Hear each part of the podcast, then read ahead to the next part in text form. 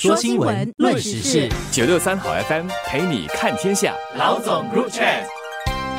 各位听众，大家好，我是《新民日报》的朱志伟。大家好，我是联合早报的郭丽娟。卫生部长王以康在接受联合早报的专访时透露，本地医疗费用持续高涨，国人的医疗开销也不断的增加。卫生部明年的工作重点之一。就是要检讨如何帮助国人，尤其是年长者和低收入者，面对医疗费和保险费用的增加，并让他们获得更多的保障。是的，一说到医疗费用啊，这一直是许多新加坡人胸口永远的痛。不少上了年纪的国人常把“能死不能病”这句话挂在嘴边。从逻辑上看，这句话当然没什么道理，但却折射出老人家普遍担心负担不起医疗费用和住院费的心态。他们有些可能是本身的现金储蓄不多，有些则是担心家中孩子的经济负担。现在我们虽然有了终身健保计划 Medishield Life，能够避免国人支付庞大的医药费用。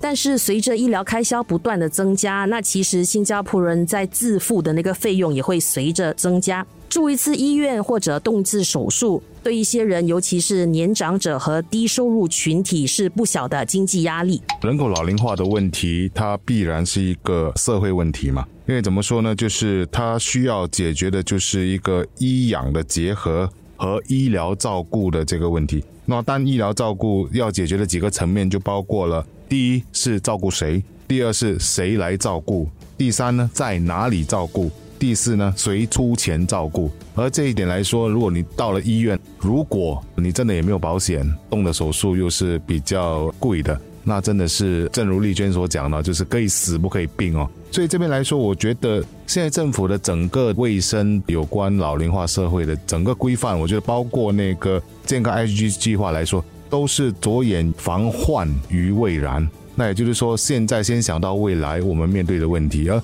未来这个问题显而易见的，我们都会看得出很多的老龄化的社会，它面对的就是一个医疗费用高涨的这个问题，而很多国家面对这个问题也出现了社会的问题。那现在来说这个部分哈，比如说如果单单是用买保单的这个方式来做的话，问题也来了，也就是说你要花多少钱，比现在。你还的那个保单多出多少？然后这个是一般的民众可以负担得起吗？这是第一点。第二点，当然也就是说，一些比较困苦的老人家，他真的就需要政府的帮忙，而这些开支又是多少？哈，所以这些我觉得都是一盘很大很大的一个生意经，所以需要去仔细的计算，然后那个推出的计划尽量的做到完善。对，就是王以康部长谈到的，接下来是要检讨这个终身健保的保费，以及确保保险支付的这个赔付额的幅度会随着通货膨胀一起做出调整。当然，大家也必须意识到嘛，当保险的覆盖范围越大，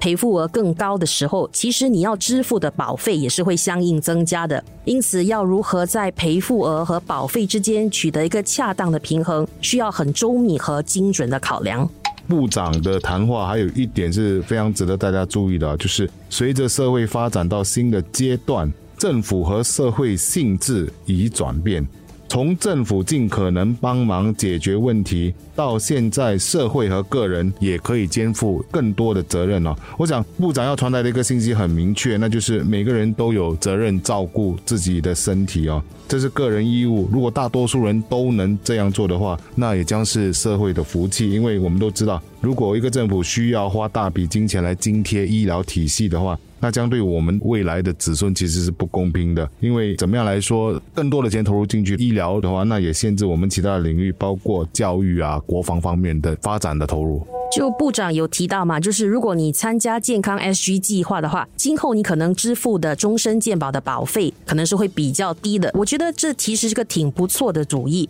因为你看，在汽车保险界，其实早就已经有这样子的做法了。比如说，如果你在三年内安全驾驶，没有触犯任何的交通规则，被罚款或被记分的话，就能获得交通警察发出的良好驾驶证书，就是 Certificate of Merit。那一些保险公司是会承认这张证书的。当你在购买或者更新汽车保险的时候，就可以获得百分之五的保费折扣。以大概一千元的车险的保费来计算的话，你可能可以省下大概五十元。这虽然不是很大的金额，但是对你的安全驾驶行为的一种肯定。同理嘛，如果你现在参加健康 SG 计划，等于是采取积极的行动为健康负责，这样的行为应该获得肯定和奖励，也相信会推动更多人加入计划，更主动的迈向健康生活。那日间提到了一个蛮有趣的比喻哦，就是用汽车保险，如果你三年内是没有发生什么任何意外的话，是会有折扣啊。不过反过来说哦，如果你有发生过一次意外的话，那其实你第二年的汽车保险费用其实就大幅的提高哦。所以当然，我觉得这个不能够这样来看待医药的保险嘛，就是也就是说，它需要一个保顶的概念，就是不管怎么样，它的一些医药费应该不会超过让大家觉得说，哎，